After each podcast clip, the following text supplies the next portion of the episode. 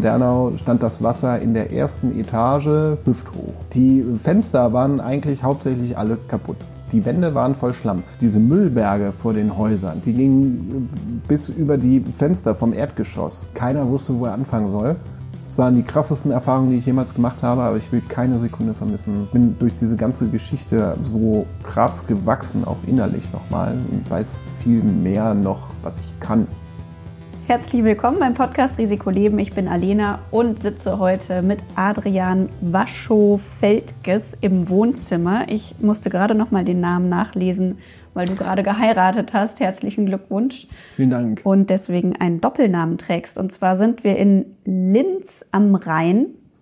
Du wohnst also gar nicht weit weg vom, von der A und ähm, alle, die die Nachrichten mitverfolgt haben, haben mitbekommen, dass da ein großes Hochwasser war und du warst einer von vielen ehrenamtlichen Helfern und wirst uns davon erzählen und ich freue mich sehr.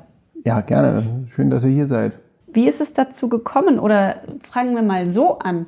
Du wohnst hier in der Gegend. Wie war das Wetter bei euch? Ja, tatsächlich, das äh, Wetter war äh, ziemlich bescheiden in der Woche. Aber hier war es nur Regen. Und ähm, wir haben dann irgendwie auch in den Nachrichten mitgekriegt, ah, da war eine Flut. So. Und ein paar Tage später haben wir mitgekriegt, da waren auch Bekannte von uns, die waren selbst betroffen. Erst dann haben wir auch realisiert, wie nah das irgendwie an uns dran war. Und wir wohnen ja hier direkt am Rhein mehr oder weniger. So sind wir da hingekommen. Also es, äh, tatsächlich war es das zwingende Bedürfnis. Also es gab gar keine andere Wahl irgendwie für uns. Wir mussten da mitmachen. Was habt ihr denn gehört von euren Bekannten? Was ist bei denen passiert? Das Interessante war, dass das gar nicht der Rhein war, sondern es waren die ganzen kleinen Flüsse. Die sind auf einen Vielfaches angeschwollen und haben tatsächlich die Dörfer, die da an, am Ufer gebaut sind, entlang der Ahr, also die Ahr, die schlängelt sich durch die Berge, die Dörfer, die hat's halt äh, komplett äh, überschwemmt. Du hast dir überlegt, du willst auf jeden Fall helfen. Wie bist du vorgegangen? Du bist hingefahren, hast gesagt, ich möchte helfen oder wie? Ja, tatsächlich war das so. Meine Frau, die hat sich in mehrere Facebook-Gruppen, äh, ist da reingegangen und hat dann eine Facebook-Gruppe gefunden, die Offroader Fluthilfe. Die hatten halt einen Treffpunkt, der war bei uns in der Nähe. Dann bin ich da hingefahren und bin am ersten Tag nach Ahrweiler mit irgendwie zu viert äh, sind wir da runtergefahren und haben geholfen, den äh, Keller tatsächlich von Schlamm leer zu schippen. Also das heißt, du hast dich mit drei anderen Leuten getroffen, ihr seid irgendwie hin und habt geguckt, wer Hilfe brauchen kann. Genau. Was man dazu sagen muss, die Situation nach der Flut da vor Ort, das war Chaos. Jeder war sich selbst der Nächste mehr oder weniger und keiner wusste, wo er anfangen soll. Und äh, wir sind als Helfer da tatsächlich nur einfach rein und irgendwann haben wir, standen wir halt vor einem Haus und haben gefragt, könnt ihr Hilfe gebrauchen? Dann haben die gesagt, ja, komm, wir wollen nur noch den einen Raum leer machen. Dann sind wir da runter und innerhalb von einer Viertelstunde war der Raum tatsächlich leer geräumt, weil wir eine ziemlich coole Eimerkette gebildet hatten. Die haben sich mega bedankt und dann haben wir gesagt, okay, das machen wir jetzt jeden Tag. Wie sah das da aus, wenn du sagst, das war Chaos? Also Straßenlaternen waren umgeknickt, Brücken waren weggeschwemmt. Die gab es nicht mehr. Die lagen irgendwie am Ufer. Die Fenster waren eigentlich hauptsächlich alle kaputt. Die Wände waren voll Schlamm in den Häusern. Das komplette Mobiliar war durcheinander und dann war in jedem Raum gefühlt so ein, so ein Spannen. Also wenn ich meine Hand ausspanne, von Daumen bis zum äh, kleinen Finger, wenn ich das auf den Boden stelle, so hoch stand der Schlamm. Und ich war am zweiten Tag, war ich in Dernau. In Dernau stand das Wasser in der ersten Etage hüfthoch. Wenn man sich das jetzt mal vorstellt, wenn man jetzt selbst im Haus ist oder in, in, der, in der Stadt und man überlegt sich mal so, wie hoch der erste Stock hüfthoch ist, dann ist das ziemlich unbegreiflich. Und äh, selbst wenn man drin steht, kriegt man das nur schwer gefasst, dass das Wasser tatsächlich so hoch da steht. Wir sind da auf, durch eine ziemlich schlammige Straße und ähm, dann bin ich da rein in ein Haus und ähm, habe dann einen ziemlich netten alten Musiker, habe mit dem gesprochen und habe mit dem seine Küche auseinandergenommen. Also den Schlamm, den hat er schon rausgemacht, aber die Küchenschränke, die konntest du halt alle vergessen. So. Und dann haben wir angefangen, die Dinger von der Wand zu reißen. Und dann geht's auch nicht mehr um schön, sondern es geht einfach nur noch um ab. haben die Dinger kaputt gemacht und aus einem Fenster geschmissen. Dann hatten wir ein Sideboard, das ging irgendwie nicht. Und dann guckt er mich an und grinst und meint, warte, ich hol die Axt. Und dann kam er raus und holte die Axt und dann hat er dieses Ding zerkloppt. Und dann haben wir das weiter aus dem, äh, aus dem Fenster geschmissen. Und dann meint er, vor zwei Wochen war er gerade fertig mit der Renovierung vom ganzen Haus. Das war schon hart. Und dann hat er halt auch erzählt, ähm, ähm, die haben, als die Flut da war, haben die äh, die Nachbarin um Hilfe rufen gehört. Ja, die hat halt äh, Nachbarhaus, die war wohl äh, nicht mehr gehfähig, die war schon älter. Die hat halt um Hilfe gerufen, aber die kam nicht mehr rü rüber, weil das Wasser war zu hoch und die Strömung war zu schnell. Also das also, hätten sich nur selbst in Gefahr gebracht. Irgendwann hat die nicht mehr gerufen. Am nächsten Morgen war sie ertrunken. Und dann meint er so, äh, so Lachs, sagt er, ja, drei Häuser weiter noch einer und am Ende der Straße eine Familie mit kleinem Kind. Das muss man erstmal sacken lassen. Und das Erschreckende war, als wir wieder gegangen sind, diese Müllberge vor den Häusern, die gingen bis über die Fenster vom Erdgeschoss. Und das war halt Sperrmüll. Das war alle Schränke, Bücher, Tische, Stühle, alles Mögliche ähm, lag da vor jedem Haus. Und das war so der Punkt, wo man dann auch realisiert hat, das ist nicht ein Haus, sondern es ist jedes Haus aus der gesamten Straße und der Straße daneben und der Straße daneben aus dem Dorf und das Dorf daneben und das Dorf daneben. Du hast mit verschiedenen Leuten gesprochen. Wie war es für dich, da mitzuhelfen? Es war gut da zu sein. Es ist ein gutes Gefühl, anderen Menschen zu helfen und denen auch seelische Stützen zu geben in dem Moment. Eine Frau, die hat geweint, irgendwie stand weinend im Arbeitszimmer, völlig überflutet im Arbeitszimmer von ihren Eltern. Die Eltern waren schon mit Feuerwehr abtransportiert und die stand halt vor dem Schreibtisch von ihrem Vater und da waren die ganzen Aktenordner drin. Die waren nicht mehr zu gebrauchen, also voll mit Matsch und durchnässt. Und äh, die meinte, das kann ich doch nicht alles wegwerfen. Das ist doch, da, da sind alle Versicherungs drin. Das kann ich doch nicht wegschmeißen. Und ich meinte, du, am Ende ist es nur Papier. Das wird sich alles finden. Und ähm, am Ende haben wir es dann doch geschafft, irgendwie alles wegzuwerfen, weil das hatte keinen Sinn. Also konntest mit diesem Papier nichts mehr anfangen. Und so eine Situation sind das dann halt, wo man weiß, man ist, es ist gut und richtig, dass man da ist. Wie war das denn in dem Moment, wo du da warst? Konntest du dich in die Menschen hineinversetzen oder warst du dann eher außenstehende Person und hast ganz objektiv gesagt, es ist egal, das kannst du nicht mehr verwenden, wirf das weg? Ich habe es verstanden, irgendwie, warum das passiert ist, aber äh, tatsächlich, da wir selber, also habe ich jetzt auch von vielen Helfern äh, erlebt, die vor Ort waren, da wir selber nicht betroffen waren, haben wir nochmal tatsächlich eher einen nüchternen Blick da drauf und äh, können in dem Moment ein bisschen rationaler agieren und äh, den Leuten so auch Hilfe bieten. Nichtsdestotrotz gibt's halt auch äh, Szenen, die man nicht mehr los wird. Mein zweiter Tag in Dernau, insgesamt der dritte war es. An dem Tag flogen die ganze Zeit Hubschrauber rum. Seitdem kriege ich irgendwie immer so einen äh, kleinen Flashback, wenn ich Hubschrauber höre, tatsächlich. Und irgendwann kommen wir in die Arztpraxis rein und ähm, die war noch unberührt. Also da war noch keiner, da hat noch keiner geholfen. Also hat noch keiner sauber gemacht. Also es war ein Haus, eine Arztpraxis. In einem Haus war eine Arztpraxis und ein Behandlungszimmer halt. Und du musstest äh, halt über den umgestürzten Schrank drüber klettern, um dann in diesem überknöcheltiefen Schlamm zu stehen und äh, den Schreibtisch zu sehen, der da umgekippt war. Also es war die pure Zerstörung. Du wusstest nicht, wo du anfangen musst. Und dieser Schreibtisch ist umgekippt und alle Schubladen waren raus. Und in einer Schublade waren so ganz kleine Spielzeugautos. Und sich dann so gedacht habe, oh, das war eine Kinderärztin, okay.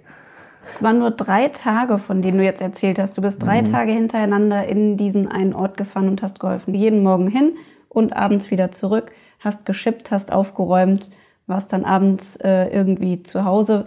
Kam da zwischendurch auch schon irgendwie so eine gewisse Verzweiflung oder war es einfach nur ein Gefühl von, ich muss denen weiterhelfen, was du, es klingt ein bisschen, als wärst du eine Maschine gewesen, die irgendwie stumpf weitergearbeitet hat. Das war auch so. Also vor Ort, wenn du da drin bist, und das habe ich jetzt auch für vielen, du arbeitest, du funktionierst einfach nur.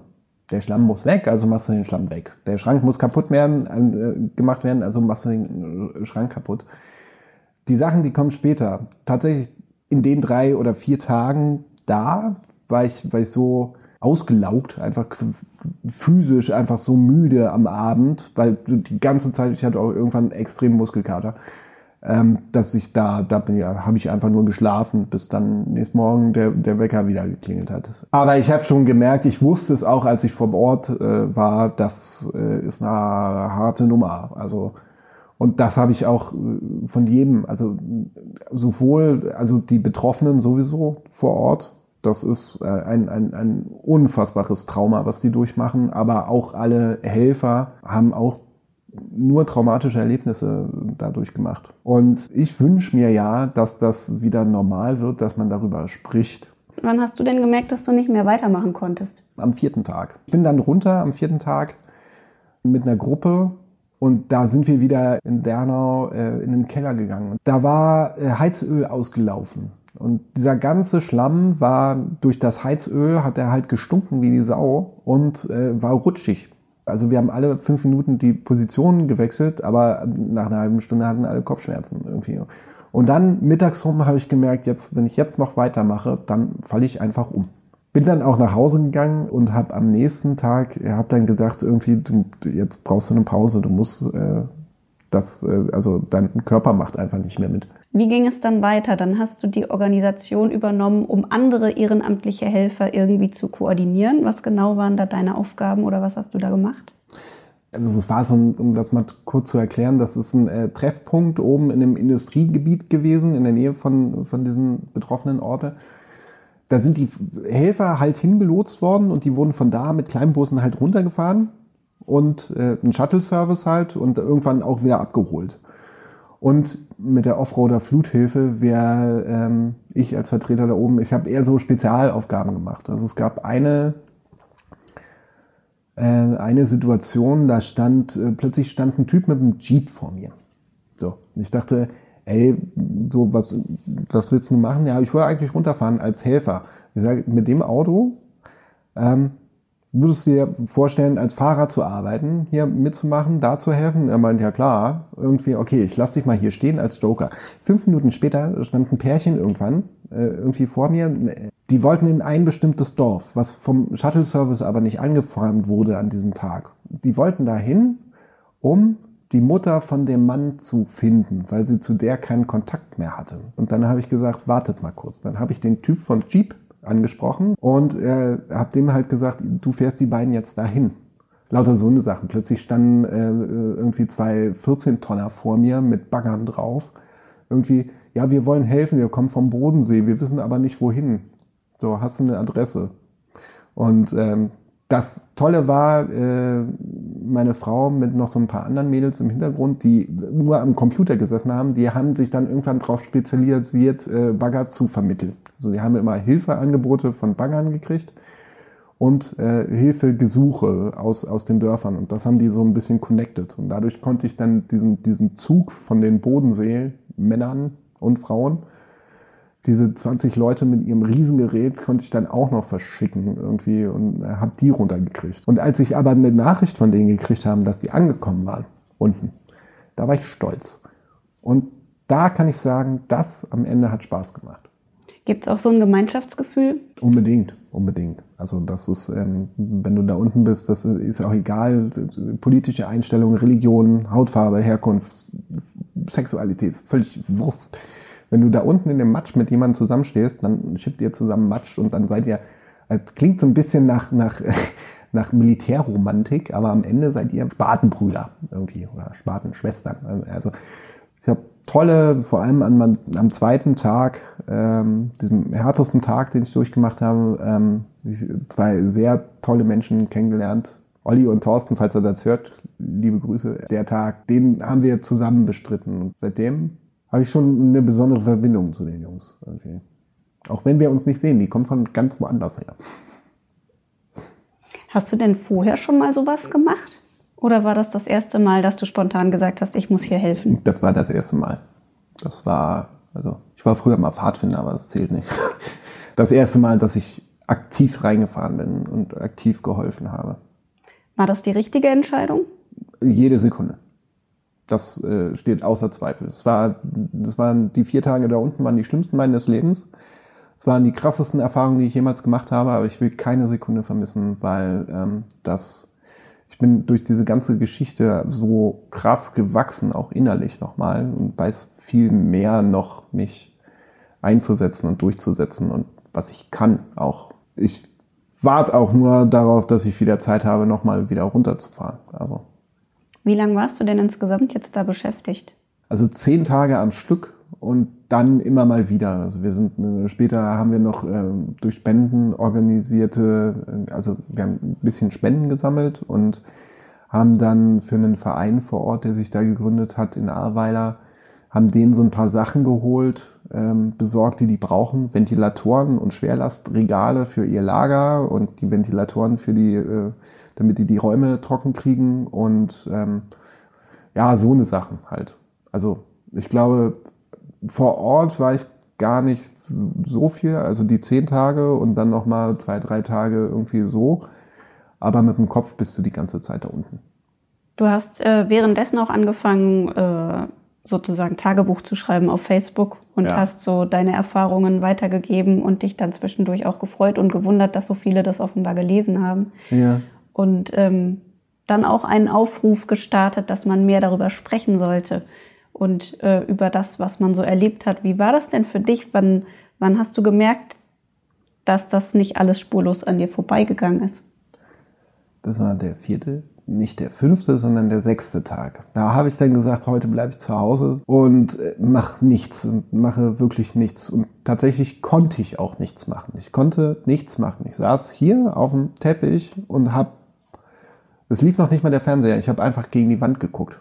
Und dann ähm, irgendwann habe ich an, an den Mann mit seiner Axt gedacht und äh, was der durchgemacht hat.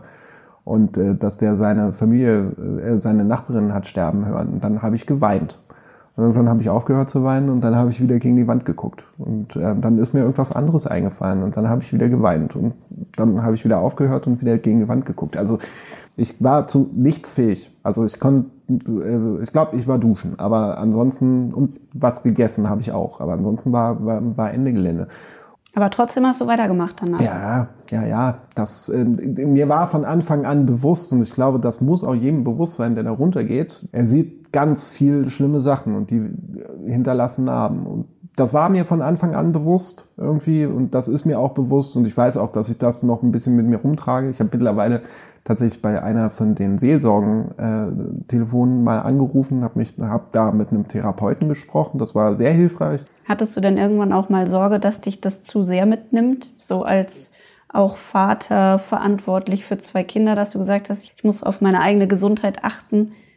Mein bester Freund, der hat mir, als wir angefangen haben, hier zu helfen, der wohnt allerdings gar nicht hier äh, in Berlin, der hat mir geschrieben, geh an deine Grenzen, aber geh nicht drüber hinaus achte, gib Acht auf dich. Und dieser Satz, den hatte ich tatsächlich die ganze Zeit irgendwie im, im Kopf, als ich unten war, hat nichts genützt. Wir sind dauernd über unsere Grenzen gegangen, ähm, mehrfach und in alle Richtungen, sind daran gewachsen, aber so richtig Angst, dass mich das zerstört, hatte ich nicht. Ich wusste, ich äh, muss damit kämpfen. Ich wusste, ich werde äh, da, da auch leiden dran.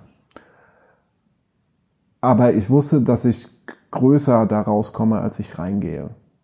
Das, ähm, aber das ist trotzdem Arbeit, sich damit auseinanderzusetzen. Also das äh, schluckt man nicht runter. Und ich kenne auch keinen, den das nicht kalt gelassen hat. Ich kenne kenn Leute, die, die wachen schreiend auf, irgendwie Leute, die gar nicht schlafen können, Leute, die paralysiert sind, im, also wie ich auf meinem Teppich hier, irgendwie, die einfach teilweise gar nichts mehr hinkriegen. Ähm, das ist völlig normal, gehört dazu.